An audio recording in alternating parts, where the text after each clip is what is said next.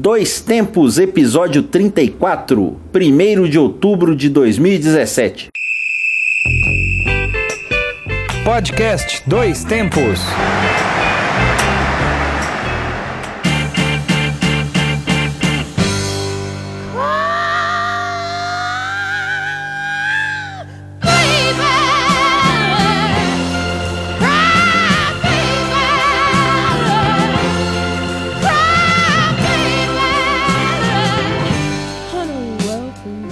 Olá, hoje é 1 de outubro de 2017. Eu sou Alexander Alves e este é o Dois Tempos, o podcast que leva até você informação, debates, opiniões e o melhor da memória esportiva. Olá, eu sou o Júnior Kemil e estamos aqui de novo com mais um programa da série de podcasts produzidos pelo Grupo Gabiroba. Agradecemos a você que nos ouviu nos nossos primeiros programas e venha nos ouvir novamente. E para os que ainda não conhecem, fica a dica: ouçam o Dois Tempos. Esse e os outros episódios estão na internet. Acesse pelo Twitter do Grupo Gabiroba, arroba Grupo Gabiroba, no Facebook, facebook.com.br Grupo Gabiroba e no Instagram, instagram.com.br Ah, ah, tá difícil, né? Deve ser Grupo Gabiroba, né? não? barra Grupo Gabiroba. Exatamente. Você pode seguir a gente através também do medium.com.br revista Acréscimos. Lá na revista Acréscimos você encontra reportagens, postagens, textos e também o podcast Dois Tempos. Tudo que nós produzimos aqui pelo Grupo Gabiroba está postado lá no Revista Acréscimos. Além disso, agora você também pode ir escutar o nosso programa através da Web Rádio União. Todas as segundas, a partir das 6 horas da, da noite, a gente reproduz o nosso programa da semana lá na Web Rádio União. Acessa lá através do lucude.com. Anota aí, L-U-K-U-D.com e confira toda a programação, abraçando lá o Carlos Sátiro. E agora conosco nos estúdios estão os nossos amigos e participantes do programa de hoje. Alexandre Rodrigues Olá, tudo bem? Estamos aqui para mais um Dois Tempos. Um abraço a todos. e João Luiz Reis. Salve, salve, tamo aí de volta para mais um podcast. Segue o bar. E no programa de hoje você confere. Final da Copa do Brasil, o Cruzeiro conquista seu quinto título. Como será o restante da temporada para os dois finalistas, tanto o Cruzeiro quanto o Flamengo? Como é que vai ser o final dessa temporada? Hoje também vamos contar histórias do esporte e resgatar lembranças culturais. Eu vou contar a história do surgimento da expressão gol olímpico, aquele gol que sai direto do escanteio. Hoje eu vou contar como surgiu essa expressão, vou contar essa história para vocês. E eu vou contar uma passagem do grande, já que foi conseguiu se classificar na Libertadores, Renato Gaúcho, que é uma figuraça, tá se firmando como um técnico, diria sério, mas sempre foi um jogador da zoeira. E hoje eu vou contar uma história dele de um dia dos namorados, uma coisa que ele fez numa reportagem. Opa, essa aí eu acho que eu sei o que, que é, viu, João? Mas se você não sabe, acompanhe o programa de hoje que você vai conferir isso e muito mais. Aliás, tá na hora da gente começar o programa com o nosso debate.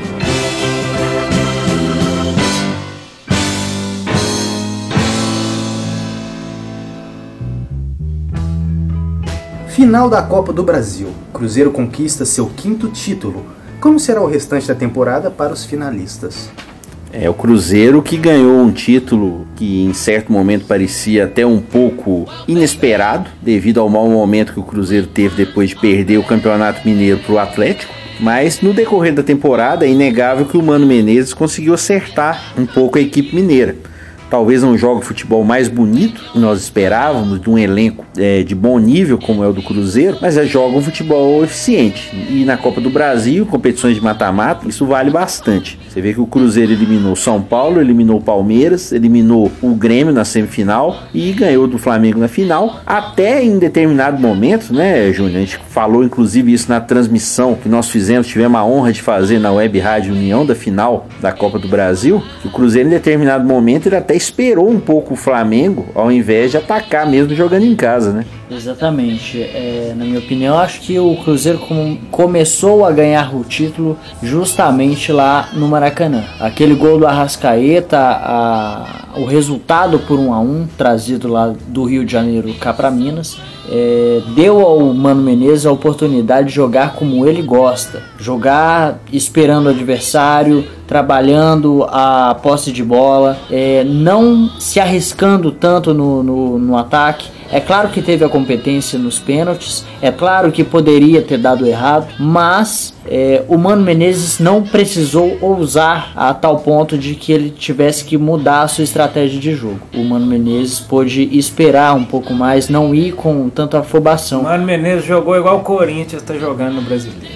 E como ele jogava, e como ele jogava no Corinthians quando ele É, era não, técnico não, é, lá. não dizendo que ele tá copiando ou não, mas É. só comparando mesmo, mas eu acho que sim, o jogo foi emocionante e tal, mas essa, essa questão dessas táticas que você mantém o time recuado, acaba que deixa o jogo muito chato também, e muito... Segundo tempo ali tivemos um marasmo ali de uns 20 minutos, bola no Pará, bola no Arão, bola no, Berrio. Berrio volta, vai, o Cruzeiro não tinha jogado, Thiago Neves mal também não jogou bem, podendo, eu, pelo menos no meu, na minha visão, Sim. os dois destaques, os homens criativos, Thiago Neves e Diego, muito mal. Diego já vem até mal há mais tempo. Thiago Neves também que deu sorte que ele naquela escorregadinha lá fez o gol. É, né? porque- Se não faz é vilão É. no mesmo minuto, né? Exatamente. Até na transmissão da Web Rádio União eu, eu lembrei do, do pênalti do Bádio, Sim. que claro que é uma, uma lembrança bem, bem, bem diferente, mas já o, o Thiago Neves ele escorregou Agora- e teve a sorte É. De acertar o Ainda gol. tem a ver aquela do Terry na final da Champions League 2008, que É. o Chelsea perdeu o título porque ele escorregou, né? No último pênalti, se faz o gol, era campeão e, e ao escorregar a bola foi na trave e, E o Thiago time Neves perdeu o até falou título. que a marca do pênalti não existe grama.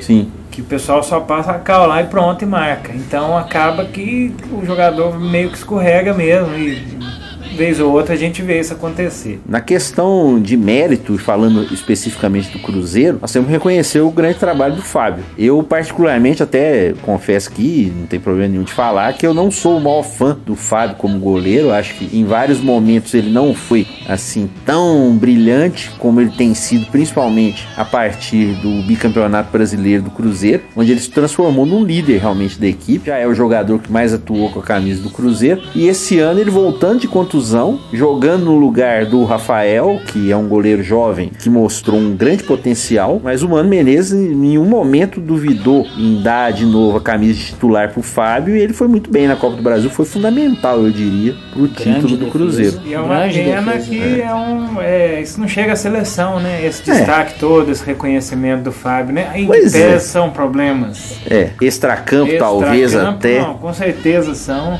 mas que ele já mereceu, inclusive já esteve em outra época, em outros tempos, muito mais ainda no auge, né? Foi uma recuperação, eu diria assim, desse jogo. Como eu- mas o cheirinho, É, que não tá na hora ainda não, pessoal. Ainda não, Eu calma. Não tô falando que tá na hora ainda não. não é o nosso cheirinho, É. O cheirinho acabou, né? Até fizeram umas piadas na internet. A Copa Johnson Johnson, que é, o Flamengo ia pegar ali o Jequiti, o- Ah, tá. o, a outra marca ia pegar não sei o que, e na final era contra a Inodê. Não, que beleza. Mas respondendo a nossa pergunta inicial, Alexandre, como vai ser o, o- o restante da temporada pro Cruzeiro? Já é fim de feira, já deve pensar no Libertadores do ano que vem, tem chance ainda no Campeonato Brasileiro? Como vai ser pro Cruzeiro? Eu acho que o Cruzeiro tem que fazer o melhor fim de temporada possível, tentar ficar na melhor posição no Campeonato Brasileiro, para que realmente ele não chegue até na temporada que vem vivendo desse título da Copa do Brasil. E aí tem que ver quem tem condição de ficar ou não. Claro que você tem uma base boa do time, a maioria dos jogadores certamente vai permanecer, você tem que ver algumas posições aí que precisa de algum reforço, talvez na lateral direita, o Cruzeiro talvez precise dar uma melhorada. Você tem ali na própria reserva do Thiago Neves e do Arrascaeta, talvez mais um jogador de meia, de criatividade. Você precisa ainda de um jogador, mais um atacante. Acho que é necessário, porque você tem o Rafael Marques, já mais veterano, você tem é, o próprio Rafael Sobis, que não tá numa boa fase. Então é a hora de analisar quem pode que ficar. Foi até a zoação do Mano, né? Depois Sim. do jogo, tudo é alegria mesmo. Ele falou- que cada um podia contribuir com o título de alguma forma e o Rafael Sobis teria contribuído tomando cartão e não jogando. Não jogando a vida. Claro que foi em tom de brincadeira, ou não. Como ganhou, fica Como né, ganhou, como tá folclore. valendo. E tem que lembrar agora também que ano que vem o negócio vai ficar bom. Porque 50 milhões de prêmio Na Copa do Brasil. É Salva coisa, o ano pra muita gente, né? vai salvar o, o próximo ano, inclusive. né? Inclusive, exatamente. Pra você, João, é, o que o Flamengo vai fazer da agora pra frente, agora que perdeu, o Muralha tá na, tá na bad? Ah, Como é que o Flamengo- Flamengo vai terminar essa temporada? Flamengo resta Sul-Americana, que se não descompassar aí, eu acredito ter até um pouco de chance. E o brasileiro, né? Aquela corrida, o Flamengo acho que tá em sexto no brasileiro. Tá em se me engano, sétimo agora. Né? Caiu muito. Que agora o sétimo lugar classificaria para É. Libertadores também, porque Tem- o Cruzeiro tá entre os Tem a possibilidade até do G9, né? Porque se Sim. o Flamengo ganhar da Sul-Americana, Se algum brasileiro ganhar a Sul-Americana e se o Grêmio. ganhar, né? Então até o. América vai, Júnior, pra Libertadores. Né? Desse Opa! jeito, desse jeito vai sobrar uma vaguinha até pra Série B. Já pensou quando isso Opa, acontecer? hein? Mas Meu o Flamengo Deus. é aquele negócio, né? É, tava entre os favoritos no início do, do ano, né? Acho que Atlético, Palmeiras e Flamengo. Flamengo eram os favoritos. E é um dos que não deu liga até então, né? Mas ficamos aguardando aí os próximos lances de É, na Sul-Americana, o Flamengo vai ter a chance de atuar com alguns jogadores que não puderam estar na Copa do Brasil, né? Caso principalmente do Do Diego Alves Alves. e do Everton Ribeiro, que eu acho que podem fazer uma A diferença. alegria de muitos, né? Inclusive, né? Ah, é, o Muralha não vai jogar e né, vai ter o Diego Alves aí. A questão toda do Flamengo é né, realmente, como você falou muito bem, João, não entrar num desespero total, achar que tá tudo perdido. Não, porque inclusive se perder pra Sul-Americana, a Rueda é a Berlinda, né? É, mas Corre, corre o risco. eu acho que seria um absurdo, porque apesar de eu acho dele ter ido mal na final, eu acho que ele poderia ter, Ter feito a mexido, substituição, ter né? feito a terceira, regra 3. é, colocado mais um atacante. Mas absurdo no futebol, né? Pelo menos questão de gerência. No de brasileiro, inclusive, né, nós estamos gravando A um programa. no Palmeiras? Ué, já? Olha, olha as Já, tá, já Olha o fala. Bogotá News. Pois é, o nosso mentor do Bogotá News, inclusive, falou Ah. que o Mano Menezes já tá. No Palmeiras Já também? tá na porta do Palmeiras. Então, pera aí, Palmeiras vai ter o Mano e o Cuca de assistente, ou o Cuca e o Mano de assistente? e o Rueda ainda de. E o Rueda de stand-by. parador. Meu Deus. É, senhores, isso aí fica pro próximo programa então. Vamos seguir. Vamos seguir com o quadro Guardião do Tempo.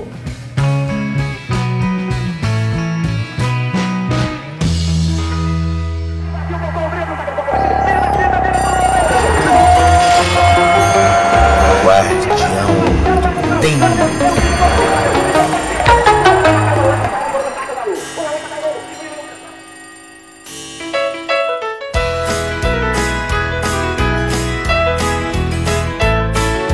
já é de tradição, vamos relembrar algumas datas importantes na história. Em 1 de outubro de 1908, o empreendedor e fundador da Ford Company, Henry Ford, lançou o Ford T, o primeiro carro popular da história. Ele foi o vigésimo produto produzido pela marca e foi fabricado por 20 anos. Ele era simples e barato, o que foi fundamental para sua popularização. Como curiosidade, sua velocidade máxima era de apenas 75 km, mas para a época voava. Exatamente. Imagina até que o sistema de freio do Ford T não, não deve que era o melhor também não, né? É, Ah, com Porque se é certeza. 70 por hora naquela época, imagina. mas realmente foi um, o que consolidou a marca em todo mundo. né? E aí, aí, cada um custava 850 dólares em 1927. Que era uma boa grana. É, Naquela exato. época, com toda certeza. 850 né? dólares era uma graninha, mas para um veículo, né? Um transporte novo, né? Com certeza.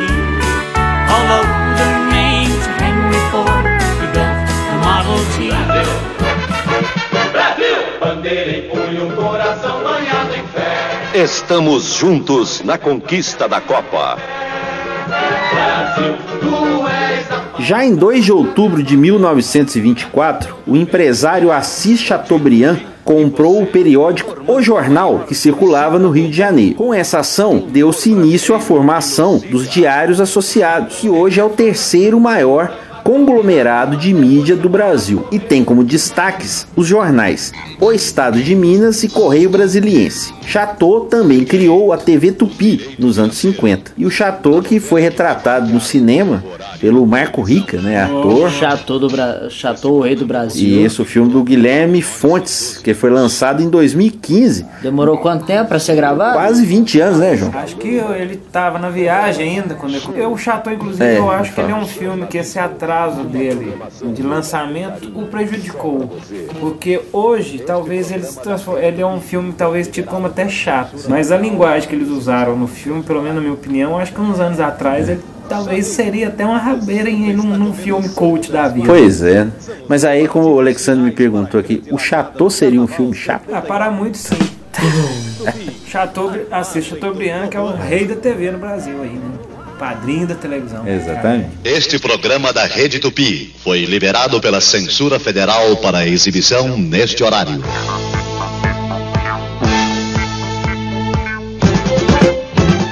Och vi älskar Malmö FF Ja, vi brinner för vårt lag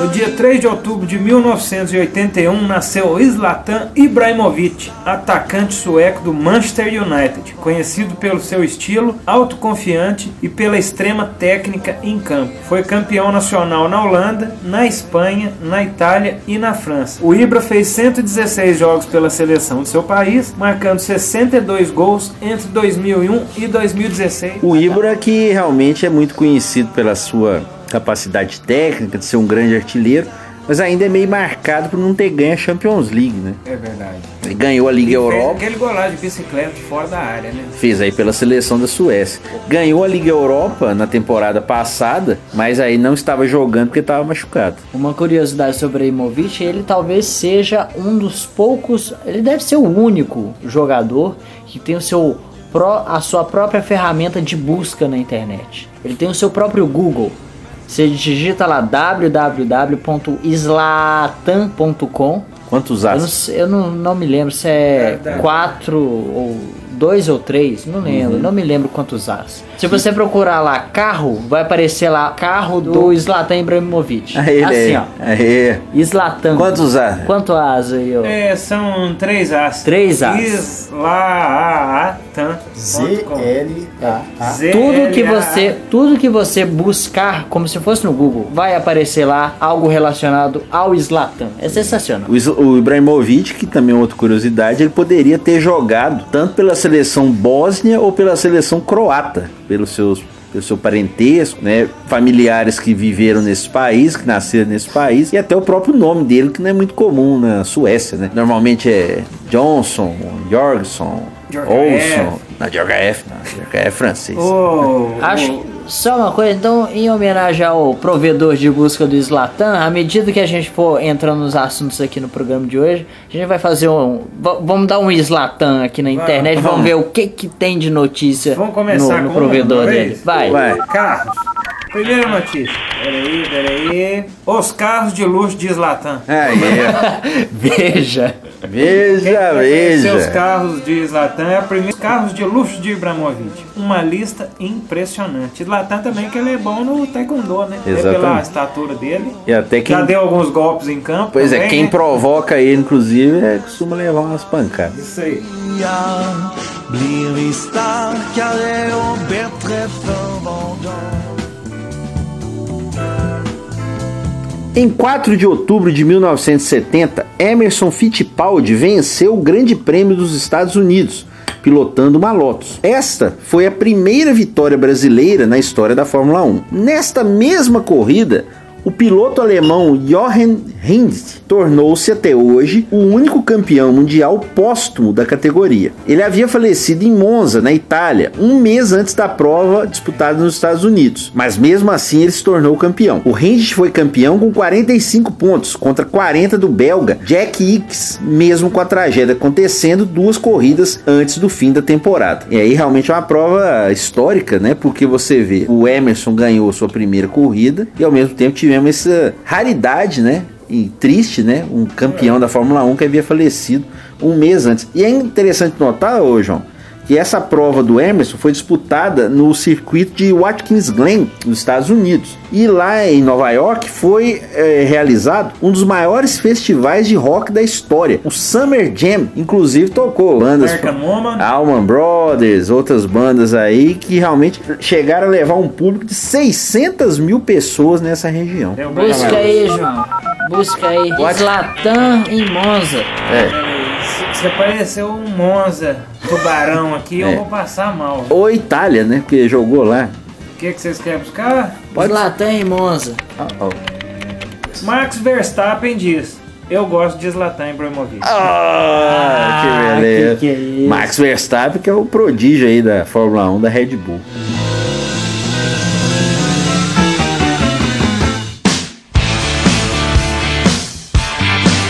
Em 5 de outubro de 1947, nasceu Brian Johnson, cantor inglês e vocalista do AC/DC. Ele entrou na banda após o falecimento de Bon Scott em 1980. Brian o substituiu com maestria e gravou alguns dos álbuns mais clássicos do rock, como For Those About the Rock e Back in Black. No momento se encontra afastado do AC/DC por problemas de audição. O Brian Johnson que tem um programa no Discovery Turbo chamado Corridas Alucinantes. Ele realmente ele treina carros, ele treina, é, faz testes com carros clássicos em estradas, em pistas antigas, tal. Realmente ele gosta muito de carro. Inclusive quando ele teve o problema de audição, muita gente achou que era por causa desse programa, mas ele disse que não, realmente foi por causa de show que ele cantou sem muita proteção. Ele disse que não tá surdo totalmente, mas teve uma diminuição na capacidade de escutar. Vamos procurar aí no Slatan. O Slatan gosta de rock, João? Agora? É. O Zlatan Ibrahimovic gostaria de ser um cantor, de- um astro do rock também. Ah, de quem que ele gosta? Tem aí? Deixa eu ver aqui, quem que ele deve gostar. Zlatan Ibrahimovic poderia ser uma estrela de rock. Ele é que não dá. Ele que não tá nem f***endo disso aqui, né? Segundo ele poderia ser, mas ele não está ligando muito. E tá uma foto aqui que é meio uma boy band, sabe? Mas É. eu não sei se ia ser legal uma boy band com Zlatan. Pois é, acho que não teria muito a ver, né? Mas tem, tem um cara de roqueiro. K-pop. Ele tem cara de roqueiro. Um S-pop, né? Sueco. Ai, ai. Tem alguma banda sueca? Aba. Ah, bom. Pois não, Ghost. Ghost. Mas, mas Zlatan não tem cara igual de aba, não. Nem de Ghost? Do outro lado da vida? não. O Ghost, rapaz. Banda lá. Ah, aquela do pessoal usa uma Isso, uma do. Papa, Cara, é. a gente tinha acabado, eles vieram no Rock in Rio ano Vier, passado? não, vieram em 2013 ou 2015, agora eu não lembro. É tanto Rock in Rio. catástrofe. Não, mas é uma boa banda. Vamos até Esse tocar show no um Rock in Rio foi uma catástrofe. Mas vamos tocar um dia aqui.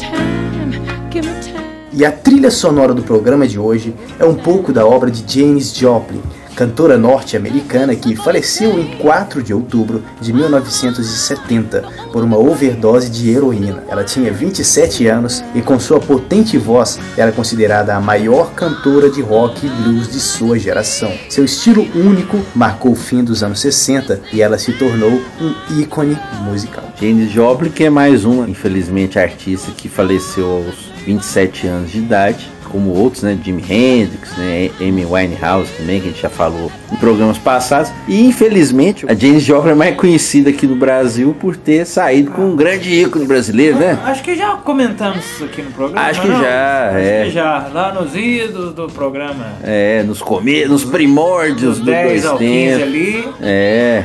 que é o Nossa, Serguei. Sergei. Ah, sim, quando falamos do salto com vara, inclusive. Pois é. Que é o Sergei Bubka, né? um Exatamente. dos grandes atletas de salto com vara. E temos o Sergei Janis, né? Que pegou a É, Janis. né? Teria ficado com ela em Saquarema. Histórias, do- os, os anais do rock and roll. Pois é, mas o que importa realmente aqui é que a James era uma grande cantora e deixou grandes discos. Ela tinha uma banda que também tocava com ela. E quando ela estava saindo da banda para uma carreira solo com outras pessoas, acabou vindo a falecer. Vamos ouvir um pouquinho aí.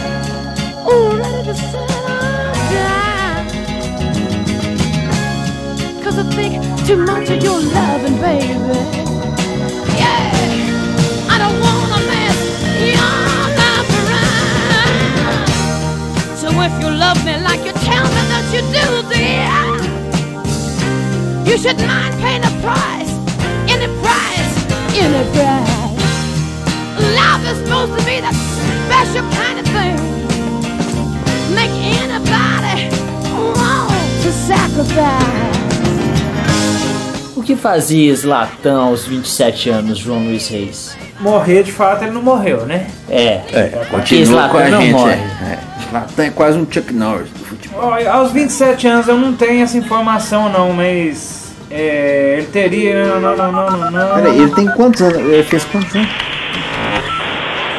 O Zlatan, então, que em 2008, aos 27 anos, foi campeão pela Internazionale. Pois é, que é um título que a Inter. Foi o primeiro título que a Inter ganhou em muito tempo jogando contra todo mundo. E no jogo final contra o Parma, o Zlatan fez os dois gols do título da Inter. Realmente, aos 27 anos, ao invés dele. Morrer Ele nasceu para o futebol italiano e. Renasceu. e Renasceu. renasceu a Inter também, né? que Também. Vinha numa, bem numa fasezinha, bem. É, vinha na, vinha na fase ruim e tal. E o primeiro título dentro de campo da Inter, jogando contra todos os adversários em quase 20 anos. E agora, senhoras e senhores, se ajeitem nas cadeiras, porque vem aí aquele quadro que era melhor não termos neste programa, porque afinal nós lembramos das contratações assustadores para qualquer torcedor. É o quadro Cilada.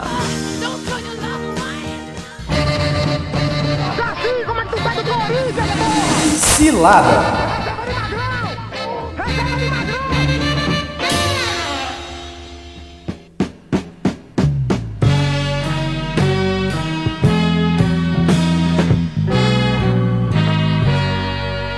Ó, eu, eu queria primeiramente agradecer ao pessoal do Twitter, do SE Piores, arroba SE Piores, que é também o nome carinhoso de Joguei no Palmeiras, que nós viemos, viemos a descobrir ao longo das nossas produções aqui do programa. E o pessoal simplesmente é uma fonte inesgotável de ciladas, em especial do time do Palmeiras. Descobrimos que tem também do É. Corinthians, Cabeça do Essa, Bagre. essa é homenagem, ba- é homenagem realmente a todos esses Tem, perfis, tem né? um do Atlético, é arroba Joguei no Galo. Joguei no Galo. Também temos o Bagres SCCP do Corinthians, o Bagres SPFC do São Paulo, temos o Bagres Rubro Negros do Flamengo. Então só aí nós já temos uma fonte Uma fonte pra incrível 10 programas. para várias ciladas aí. Então a gente resolveu homenagear Então, esses perfis. vou- Comece aí, João Vou Paulo. citar aqui o tweet, então. Joguei no Palmeiras. Pedro Carmona chegou pra reserva do Mago. Valdívia, né? O Valdívia do Palmeiras. Virou reserva do Daniel Carvalho e do Patrick. Fez gol no Ajax. Pensamos, agora vai. E foi pro São Caetano. 12 jogos. Um gol. Então fica a minha dica de, de que eu acho que não deixou saudades, apesar de ter um nome, um nome composto, né? Assim, até um tipo de bom jogador, mas infelizmente Pedro Carmona, 12 jogos, zagueiro, né? 12 jogos, um gol. Não, 12 meia, jogos. meia. Meia? Pra meia. Não, 12 jogos. O cara ter 12 jogos num time profissional, acho que a coisa não vai boa não, né? Não vai bem não, né? Porque 12 jogos não dá tempo de nada, né? 12 jogos, mas realmente não aproveitou as chances, né? Ele veio com fama, realmente, eu lembro disso aí, mas realmente não, não acrescentou nada realmente pro Palmeiras, né? Mais, mais um daquela leva do começo do- da, dessa década, né? Prometeu muito e não cumpriu, né? Ah, até tem uma última notícia dele aqui que é até interessante, do Globo Esporte de 2012.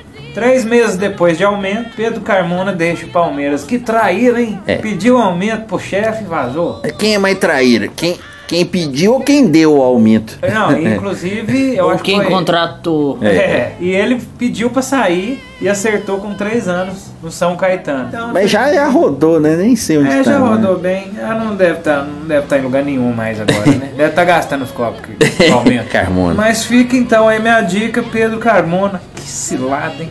Pois é. E a minha cilada, até realmente eu tenho que citar que ele começou bem a carreira. Só que eu vou citar aqui homenageando aos três perfis do Tri de Ferro da capital de São Paulo. Ele foi citado no Bagres SPFC, no Cepiores, que o João já se comentou, e no Bagres SCCP do Corinthians. Leandro Amaral. Então empresário é bom mesmo. Pois é. Não é que ele começou bem na portuguesa, né? Mas depois ele até teve um problema de contusão e tal. Pintou realmente como uma grande é, aposta, realmente um futuro grande jogador, mas infelizmente não virou grande no coisa. Fluminense, no Vasco? No Vasco também, no, até no Flamengo, Flamengo jogou? Não, no Fluminense, no Vasco. Jogou no Flamengo em 2010. É. Quatro jogos pelo Flamengo. Quatro jogos. No São Paulo, por Maravilha, exemplo, hein? que é onde eu escolhi aqui por acaso, aqui, primeiro que eu abri aqui. O São Paulo ele jogou 19 jogos, fez dois gols. Um atacante realmente. E eu lembro realmente daquele jogo contra o Santos, nas quartas de final do Campeonato Brasileiro. 2002, o último Campeonato Brasileiro com final, ele entrou no lugar do Reinaldo, que jogava junto com o Luiz Fabiano, e realmente foi lamentável, não, Pô, mas- não ajudou nada o São Paulo, e o São Paulo foi eliminado naquele dia. Foi a passagem mais marcante dele no São Paulo foi esse jogo. Ganhou até uma bola de prata em 2007. Melhor atacante. 2007. E bola de prata da torcida, hein? Pois é, não, porque tá no Vasco Ah, nesse foi a campo. melhor fase dele, É. provavelmente, no Vasco. No Vasco aí, realmente. Talvez da vida, né? É. Não, e ele foi artilheiro num super campeonato. Qual? Taça Guanabara. Opa! E sete gols, né? Fez, Oh, é, fez seis gols por jogo. Um fez seis gols em um jogo Já e tinha um gol esquecido. outro. A Taça Guanabara, que é um campeonato, né? Que não é um campeonato, né? É um turno que consideram como um campeonato. né? Mas realmente, pela, pela presença dele nos três perfis, eu vou ter que citar aqui. Leandro Amaral. Bom, o meu, o meu jogador cilada de hoje, na verdade, é um reserva lá do ano de 2012, 2011. A gente vai botar um, um trechinho aí do, do que, que é esse jogador. Vamos ouvir. Assim, como é que tu sai do Corinthians, porra? Como é que tu sai do Corinthians, desgraça? É, tu corta o cabelo, Elton. Reserva de magrão. Reserva de magrão. Geninho, porra. Então, esse jogador aí que foi que foi xingado pelo torcedor é o Saulo. Saulo que é o reserva do Magrão, que jogou pelo esporte lá suas partidinhas e tal, mas ele ficou realmente conhecido por ser xingado por um torcedor no alambrado É, o torcedor do Petrolina, no Torcedor- campeonato pernambucano. no Pernambucanão Isso. Ser, ser ofendido por ser reserva do Magrão. Que dureza, hein? Esse é um xingamento realmente histórico, né? Que realmente você, você xinga outro porque eu... Mesma coisa, se o cara, por exemplo, passou, te cortou no trânsito, passou, fechou com o carro, você fala, reserva de magrão, você vai e fala, xinga o cara assim. O cara, esse cara do Petrolina, inclusive, é um gênio, ele inventou vários xingamentos, falou que o Carlinhos Bar era melhor que o guri dele. Fela da p duas vezes. cara quer xingar. Tu nunca errai pra seleção, não, desgraça. Magrão, seu viado. Dutra corno, filho da p, seu merda. Bala, desgraça. O guri é do teu tamanho, porra. Saci, como é que tu sai do Corinthians, porra? Como é que tu sai do Corinthians, desgraça? Elton, corta o cabelo, Elton. Reserva do Magrão, geninho, porra. Geninho. Pausa para descansar. Olha aí no, no nosso buscador aí se o Slatan já foi reserva. Vamos ver. mas deixa eu só conferir uma notícia aqui do, do- desse rapaz aí, do goleiro, que ele também já fez um videozinho íntimo Opa! e caiu na internet. Ai, meu Deus. vazando Aí, aí, mais engraçado é a notícia aqui do. Vou, citar a fonte de uma vez: futeboldointerior.com.br. Futebol, esse, esse site é bom pra É gente bom, pegar. é ótimo. Bogotá News, hein? Sente. Sente o drama. Goleiro de time Série B faz vídeo pornô e cenas caem na rede. Confira. Aí vem o, Confira. o, o, o títulozinho abaixo. Durante seis minutos, o reserva do Leão mostra que é artilheiro Reserva, fora dos gramados. reserva do Magrão. Reserva do Não, Magrão. ele é porque ele é do esporte. Ah, Zé, tá certo. Então, durante seis minutos, o reserva do Leão mostrou que é artilheiro fora dos gramados. Tá aí essa cilada, cilada pra jogar bola, às vezes não é cilada. Ah, não, mas no- esse vídeo é cilado também, não vou ver, não. Vamos ver o Slatan aqui, se o Slatan já foi reserva. Tradução do xingamento.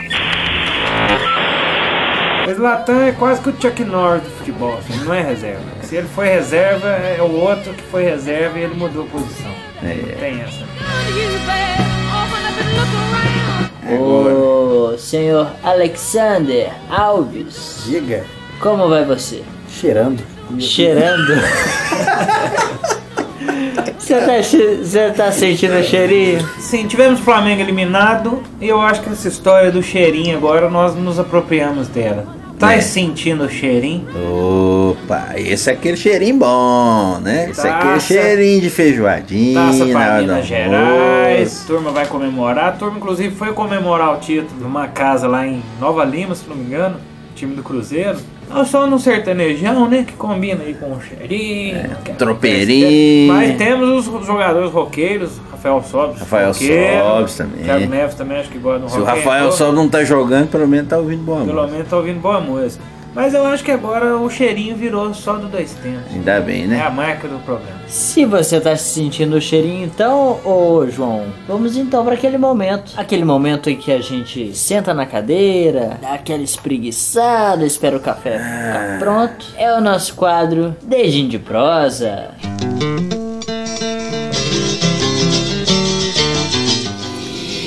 Dedinho de prosa.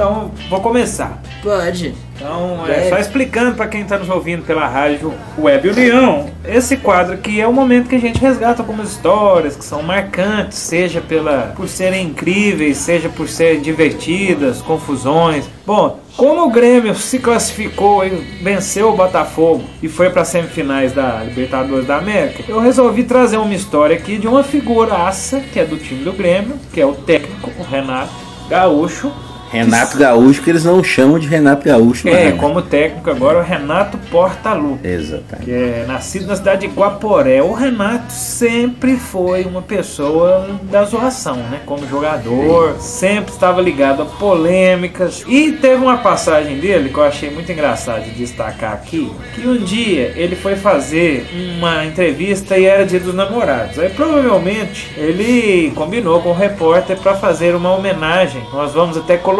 essa a trilha dessa homenagem dele pro pessoal ouvir, mas ele foi fazer essa homenagem e resolveu é, palavras de amor no dia dos namorados para sua amada. E ele estava com um buquê na, na mão, até então, na verdade, só apareceu uma flor na mão dele. E ele falou que dedicaria aquela flor para o amor da vida dele. O Renato, que zoador que só, né? Que é gol de barriga, né? Até nisso, até os gols polêmicos é. dele são. Até os gols são polêmicos. Exato. Ele fez essa brincadeira e eu vou pedir para colocar aí para escutar, para vocês escutarem. Nesse dia dos namorados, ele que também quer dar a sua mensagem.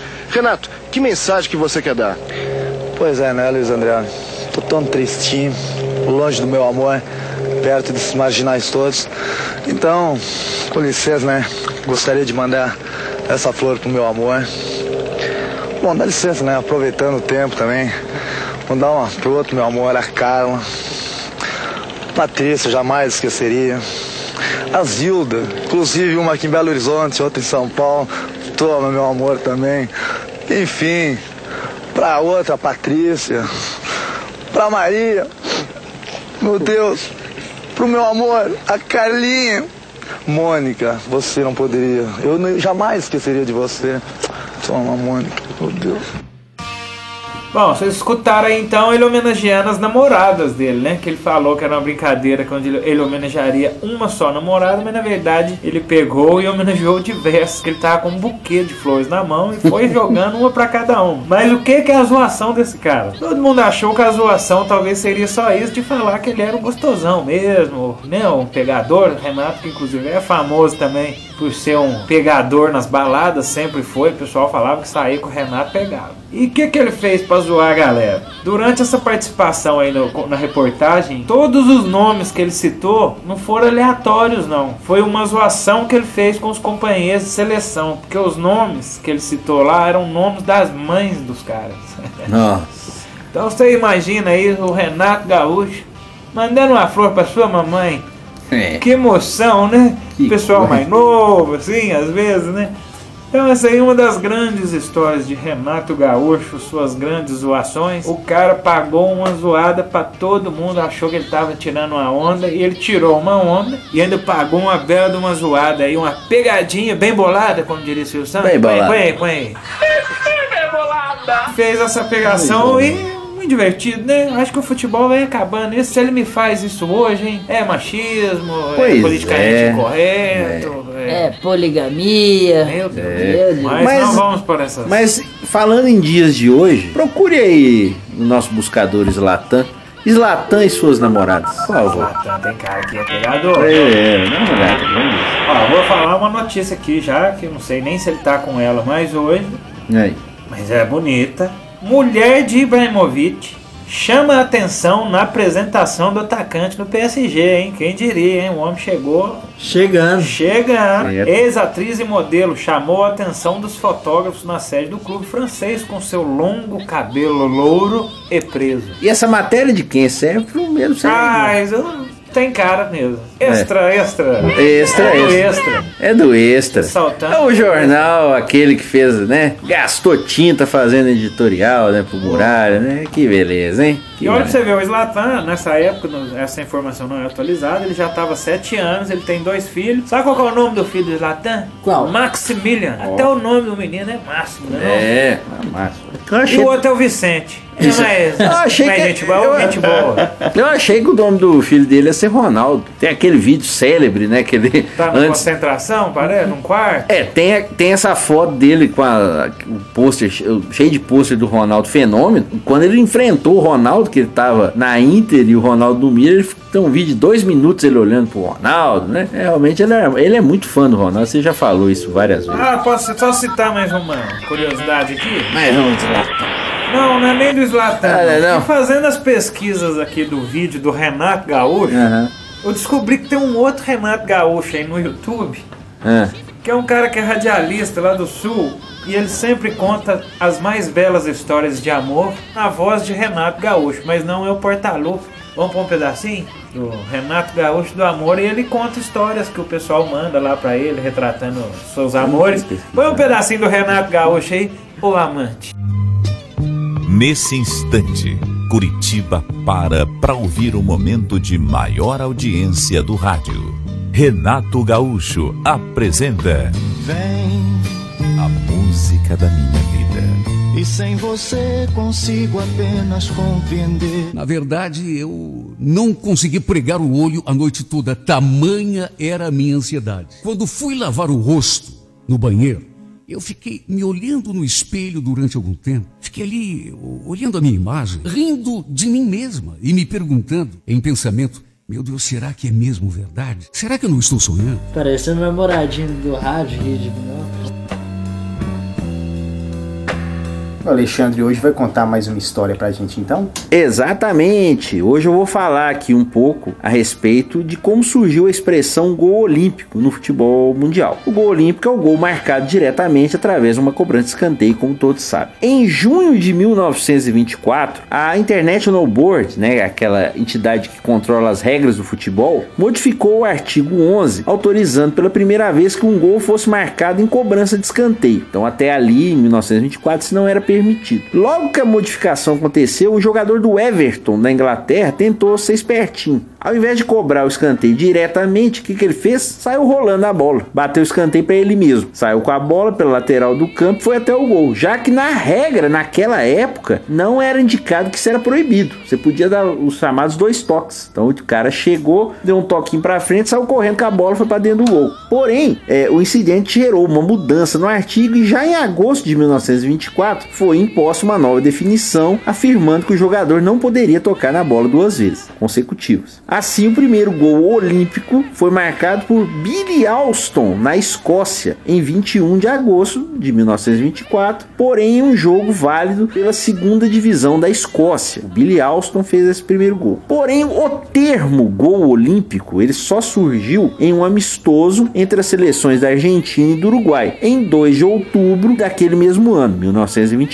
O autor do gol foi o atacante argentino Cesário Onzari e a sua equipe, a Argentina, ganhou por 2 a 1 esse amistoso. Os argentinos chamaram o gol olímpico para ironizar a seleção uruguaia que havia ganho o torneio da Olimpíada de Paris. Quer dizer, essa expressão que a gente pensa que é tão bonita, é olímpico, né? Quer dizer, um gol é, histórico, né, foi usado como uma gozação contra a seleção uruguaia. Em uma tarde, então, do dia 2 de outubro de 1924, Estava acontecendo o jogo e aos 15 minutos da partida, com o placar ainda zerado, o Onzari bateu um escanteio pela esquerda com tanto efeito que a bola entrou rente ao primeiro poste, para azar do goleiro uruguaio Antônio Mazzali. Então, a partir desse amistoso num jogo que, claro, é, não contou pontos, mas já tinha uma grande rivalidade entre Argentina e Uruguai, é que se denominou o gol olímpico, a partir de uma gozação dos argentinos frente aos uruguaios. No Brasil, a popularização do termo só aconteceu através de um amistoso entre o Vasco e o Montevideo Wanderers do Uruguai, que aconteceu em março de 1928, quatro anos depois. A vitória vascaína veio por 1 a 0 através de um gol feito em cobrança de escanteio pelo jogador Santana, o que automaticamente gerou, assim como na Argentina, uma repercussão muito grande na mídia brasileira. Quer dizer, estava ganhando um time do Uruguai, que era talvez a maior força do futebol mundial na época, fazendo um gol direto de escanteio. Para você ter uma ideia como o gol olímpico, a gente tem essa impressão de ser um gol tão especial, um gol raro. O Pelé, sempre tão citado, e sempre vão citar aqui o rei do futebol, o Pelé só marcou o único gol olímpico da sua carreira em 1973. Veja você, Pelé que se aposentou em 77, nós contamos no programa 31, né? Tá fazendo 40 anos agora. Ele só marcou o primeiro gol olímpico dele em 73. O Pelé, junto com o time do Santos, estavam fazendo amistosos pelo mundo nessa época. Jogaram no Golfo Pérsico, na África, na Alemanha, na Bélgica, na França e na Inglaterra. E para terminar essa série de amistosos, o Pelé foi jogar nos Estados Unidos contra o Baltimore Bays. E foi nesse jogo apenas Pelé fez o primeiro gol olímpico de toda a sua carreira, toda a sua trajetória. E também a gente pode citar aqui como um grande marcador de gols olímpicos o Petkovic, que jogou em diversos times brasileiros e ele se auto-intitula como o goleador mundial de gols olímpicos, tendo feito nove na carreira. Porém, há relatos de que esse recorde ele pertence, na verdade, ao Máximo Palanca, um meia ofensivo que jogou no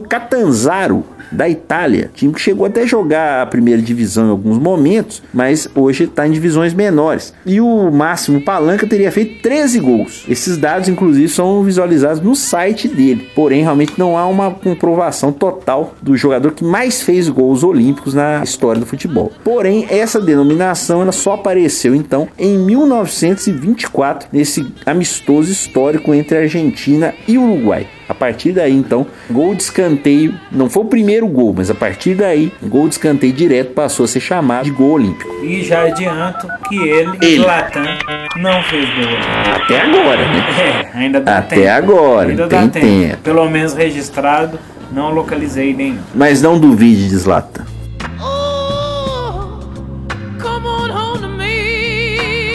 E agora vamos com o momento que traz lembranças de grandes momentos do nosso futebol. É o quadro Grandes Narrações.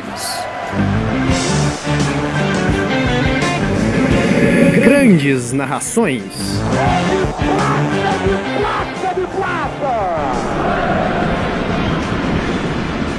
Vamos ouvir a locução de Júnior Quemil. Opa, é ele. Opa, é eu? eu, é eu? mesmo. Quem? É. Eita. Você mesmo. Para o gol de Thiago Neves no último pênalti que deu o título ao Cruzeiro no final da Copa do Brasil pela Web Rádio União.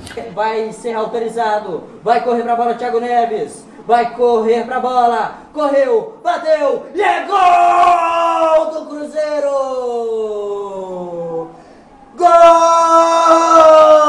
do Cruzeiro! É campeão! É pentacampeão a equipe do Cruzeiro! É o Cruzeiro com Thiago Neves que correu pra bola. O, a equipe do Flamengo reclama, mas não tem jeito. Minas Gerais comemora. O Brasil cai aos pés do Cruzeiro. O Cruzeiro vence. O Cruzeiro é penta do Brasil. Ô Marcelo! Como é que foi essa experiência de narrar um gol decisivo assim, Júnior? Fala um pouco para nós. Ah, foi, foi muito legal. Eu até agradeço ao Carlos Sátiro é, e a todo mundo que acompanhou a gente também na transmissão. Estávamos lá, estávamos lá Alexandre, João, o, o Marcelo, Marcelo Lopes, a quem eu também agradeço. É, quem, quem me conhece sabe que eu sempre, sempre tive vontade de narrar futebol, sempre gostei desse campo jornalístico também. E então, estamos aprendendo, né? Acho bastante legal, espero que o pessoal tenha gostado. E espero que a gente tenha mais oportunidades aí juntos aí de narrar várias partidas, várias coberturas esportivas aí, como foi, como tem sido nessa experiência na Web Rádio União, em vários jogos também. E aqui também já tem uma experiência de poder falar mais com o público, e isso realmente é muito legal. E parabéns pela narração, foi muito legal.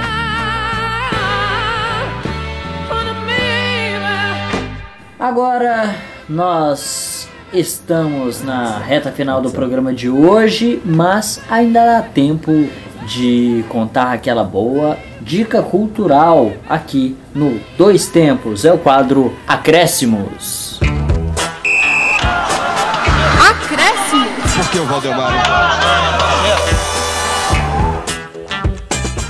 A minha dica cultural hoje é um livro.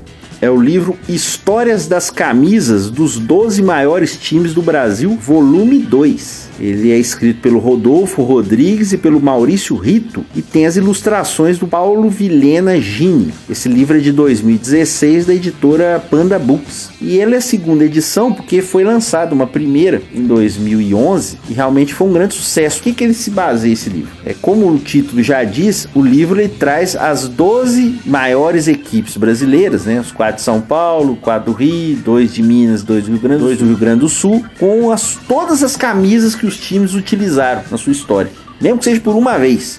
E agora é um trabalho, eu considero um trabalho realmente incrível, porque cada time hoje tem um detalhezinho novo de patrocínio, cada coisinha nova, às vezes até debaixo do braço, no ombro, é, na borda da camisa. Então realmente é um trabalho você procurar todas as mudanças que o time coloca, né? ainda mais os times grandes que hoje vivem e sobrevivem de patrocínio. Eu acho que é um trabalho muito legal. O primeiro livro eu já tive a oportunidade de ver, o segundo eu confesso que ainda não peguei para ver ainda, mas se seguir a qualidade do primeiro, acho que é muito legal para quem gosta de saber da história dos clubes e realmente fica essa dica para mim, para quem gosta dessa área, saber com que camisa que o time jogou na determinado ano. Acho que é muito legal e fica aqui como dica então. Histórias das camisas dos 12 maiores times do Brasil, volume 2, do Rodolfo Rodrigues, do Maurício Rito e com as ilustrações do Paulo Vilena Gini. A minha dica de hoje é um documentário, é um programa de TV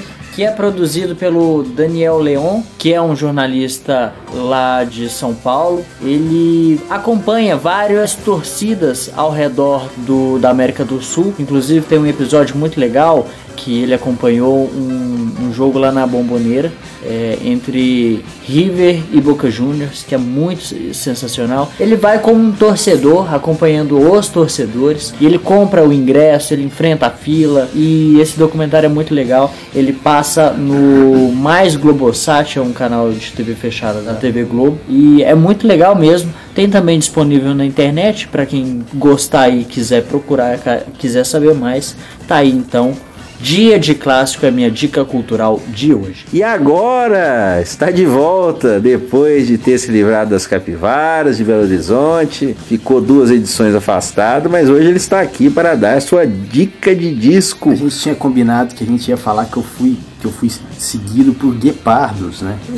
Aí você vira e fala capivara. Não, mas ah, não, esse- com a minha reputação. Mas alguém aqui, não sei, escreveu pra gente, os nossos ouvintes, escreveram e chegaram à conclusão que foi o senhor que foi perseguido por Mas capivaras. capivaras, quando estão agressivas, também são animais muito perigosos. Mais perigosos que guepardos, Ah, com inclusive. certeza. Mas Só ele- não são tão rápidos. Até Exatamente. porque temos mais capivaras que guepardos circulando em be- na beira da lagoa Ainda, de Pampulha. ainda mais aqui em Minas. Mas o que interessa hoje é que Alexander Alves está de volta para dar sua dica de disco. Por favor, Alexander.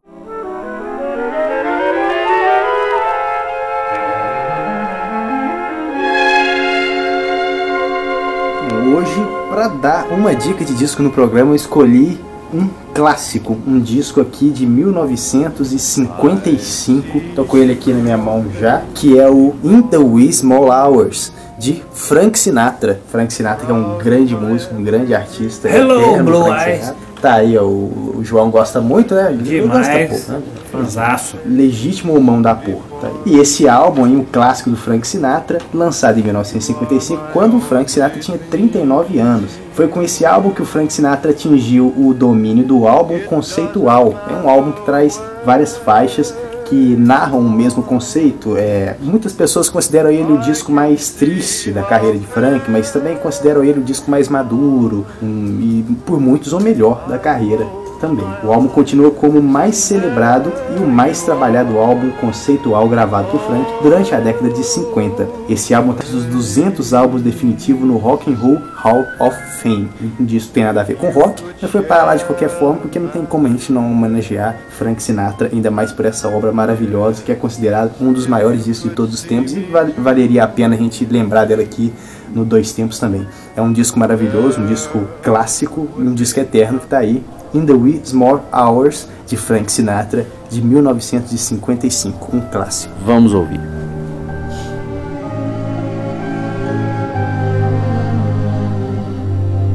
In the wee small hours of the morning, while the whole wide world is fast asleep. You lie awake and think about the girl and never ever think of counting sheep. E a minha dica cultural, depois de, dessa overdose islataniana ao longo do programa, não poderia deixar de ser diferente. Lá no nosso site de buscas personalíssimo Slatan, procurei Slatan e o cinema. E Slatan, é claro, não poderia deixar de ser um personagem de filmes. Certo. Na verdade, não um personagem, né? Um documentário. Que eu vou dar a dica hoje, que é o Becoming Slatan, que já tem até na Netflix, quem tiver interesse de assistir. É um documentário que retrata o início da carreira do crack, nas passagens pelo Malmo, lá da Suécia, Ajax, Juventus e ele entrou para o catálogo da Netflix agora no ano de 2017. O longa lançado em 2016 tem direção dos irmãos Frederic Magnus Gerting e ao longo de seus 95 minutos se preocupa em exibir bastidores de como o jovem jogador se transformou de uma promessa para um dos principais destaques da Europa no início dos anos 2000. Então fica a dica aí, Becoming Zlatan, para quem quiser conhecer um pouquinho mais da carreira futebolística de Zlatan. Inclusive, eu acho que nesse documentário tem a cena que ele tem o pôster do Ronaldo no Ah, quarto dele. deve ser. Ele falando toda a Vamos- idolatria do Ronaldo Fenômeno. Vamos e quem ver. diria aí, Zlatan também tem o seu destaque no cinema e é um excelente documentário. Fica a dica Zlatan é aí. Becoming cultura. Zlatan. Zlatan é cultura. Com certeza. O Dois Tempos já está nos acréscimos, mas ainda dá tempo de tocar aquela música saideira. E hoje nós vamos homenagear o aniversário de José Ramalho Neto. O Zé Ramalho, cantor e compositor paraibano, que completará 67 anos no dia 3 de outubro. Vamos ouvir Canção Agalopada. Excelente escolha. Muito obrigado.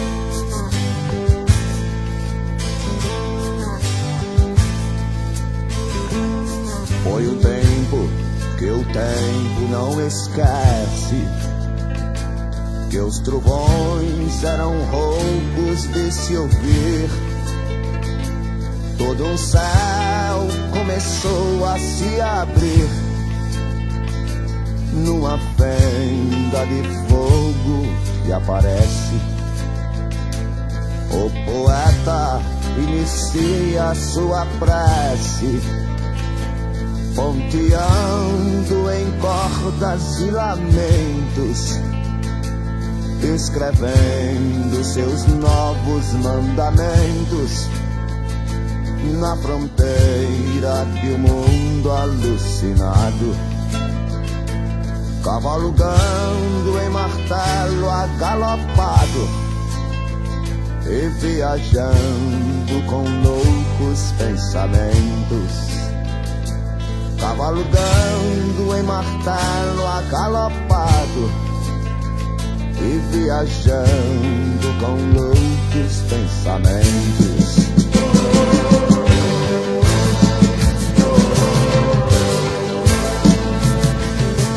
Sete botas pisaram no telhado, sete léguas comeram-se assim. Sete gatas de larva e de marfim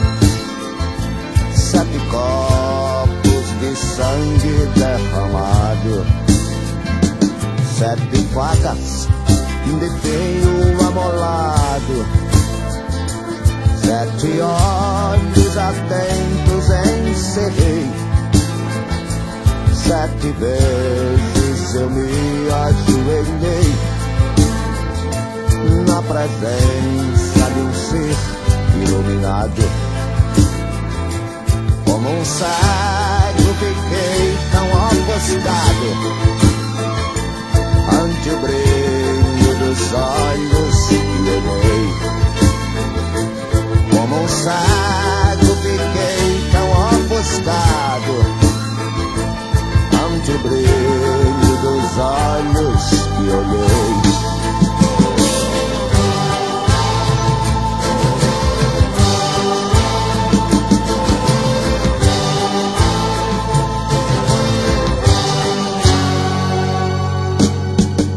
Que ninguém me compreenda quando digo que sou visionário. Pode a Bíblia ser um dicionário, pode tudo ser uma refazenda, mas a mente talvez não me atenda. Se eu quiser novamente retornar para o mundo de leis, me obrigar a lutar pelo erro do engano. Eu prefiro um galope soberano, a loucura do mundo Eu prefiro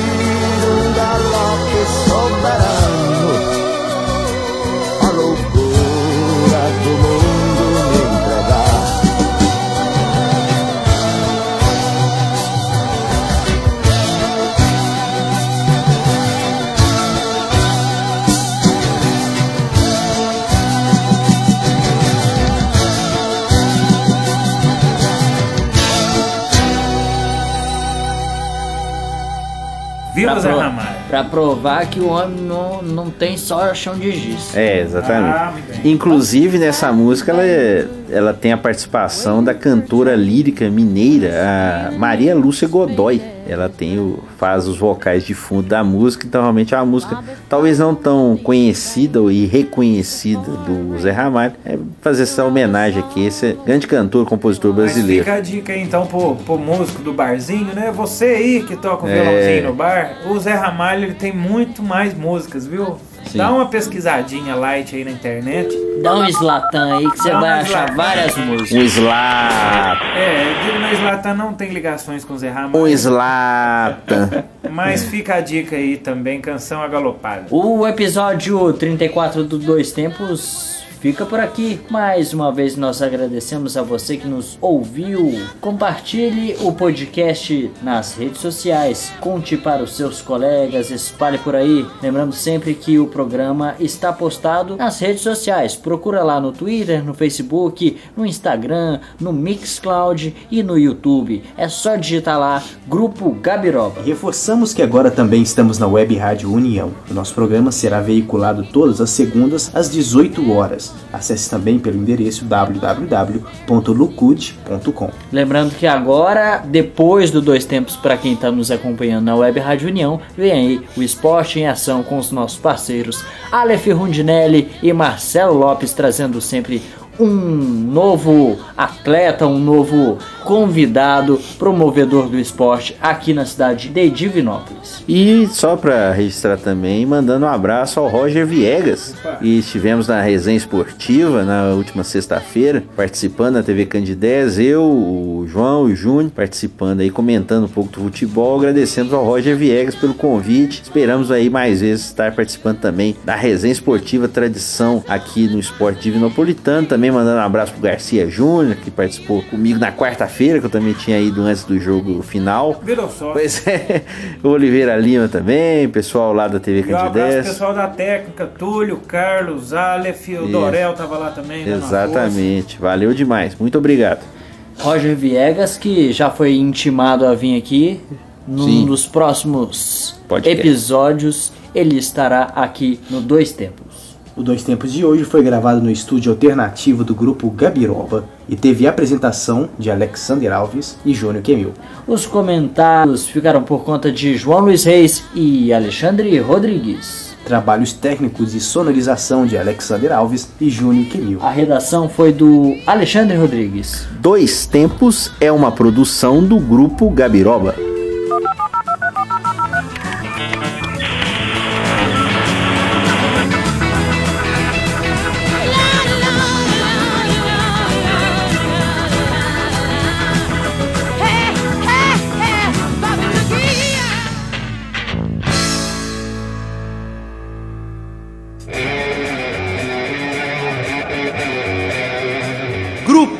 Gabiroba.